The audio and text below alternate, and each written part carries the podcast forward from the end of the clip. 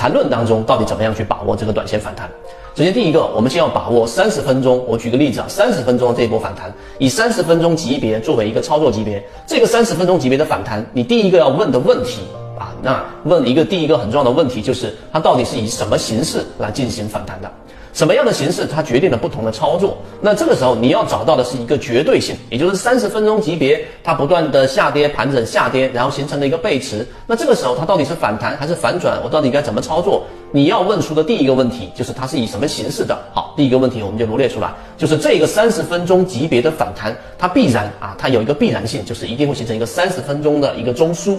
这个中枢是必然的。那无论它是下跌盘整继续下跌，还是下跌盘整上行，还是 V 型反转，它都必然会形成一个三十分钟级别的中枢啊，这是一个最基础的概念。好，你明白这个概念之后，我们会深入的给大家讲啊怎么样去实战。第二个。当它形成三十分钟级别操作的时候，你肯定不是以三十分钟级别来作为你的操作的啊！你要做的是在次级别当中去寻找。那一旦它它必然有一个三十分钟级别，它就这个三十分钟级别一定是由三笔以上五分钟级别的上下上三笔以上的这一种走势来构成。也就是这个三十分钟级别，它必然是由五分钟的，也就是它的次级别五分钟的三笔以上的上下上来构成。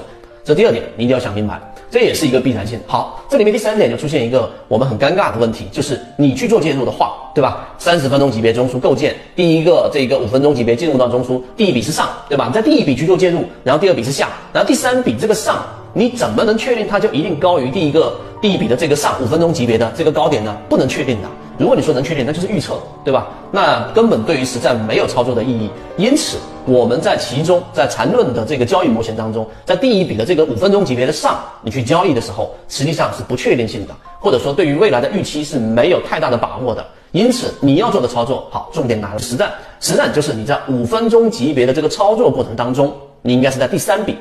第一笔上。不做第二笔下形成啊，然后这个地方的低点，也就是我们底分型发生的时候，然后去做一个介入。第三笔上好，这个地方就是你利润开始奔跑的时候了。这第第三点要点好，第三点形成之后，这一笔上，刚才我们说的，它有可能第三笔的上，对吧？它并没有形成我们所说的这一种连续性的新高，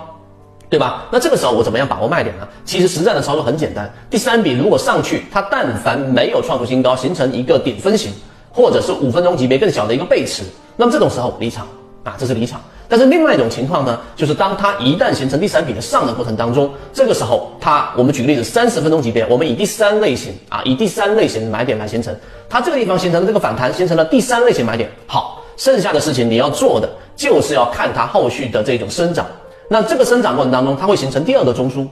第三个中枢，第四个中枢，它只要没有形成三十分钟级别的第三类型卖点，那么这种情况之下，你就可以继续的持股，那这个时候利润就会快速的奔这个奔跑。那这个过程当中呢，有一个核心就是当第三笔的上我们做好介入之后，第三笔的上的过程当中，第三类型买点的这个上涨是非背驰性上涨。什么叫非背驰性上涨？大家可以在圈子里面找到我相应给大家提到的这一个三分钟视频和模型。非背驰上涨就是一个正常的上涨，它的前面的这一个 MACD 柱体面积和后面这一波 MACD 柱体的面积，后者是大于前者的，是量能叠加的非背驰性上涨，没有发生背驰，也没有发生量能衰竭，所以这种情况之下，走出我们说有反弹生长成为反转的可能性还是非常高的。一旦形成这种这一个反弹转到反转的过程当中，这个不是预测得来的，这个是跟随得来的，因为刚才我们说了，这一波上涨它是非背驰性上涨。一旦形成背驰，那你就离场；而没有背驰，它就有可能会形成这种由反弹到反转的操作，这个就是实战。那直到它出现第三类型卖点，就果断离场。所以今天我们讲的这个内容，实际上就是缠论里面理论和实战这两者结合下来的一个完整的反弹的操作系统。当然，里面有一些细枝末节，我们在缠论的这个航线当中。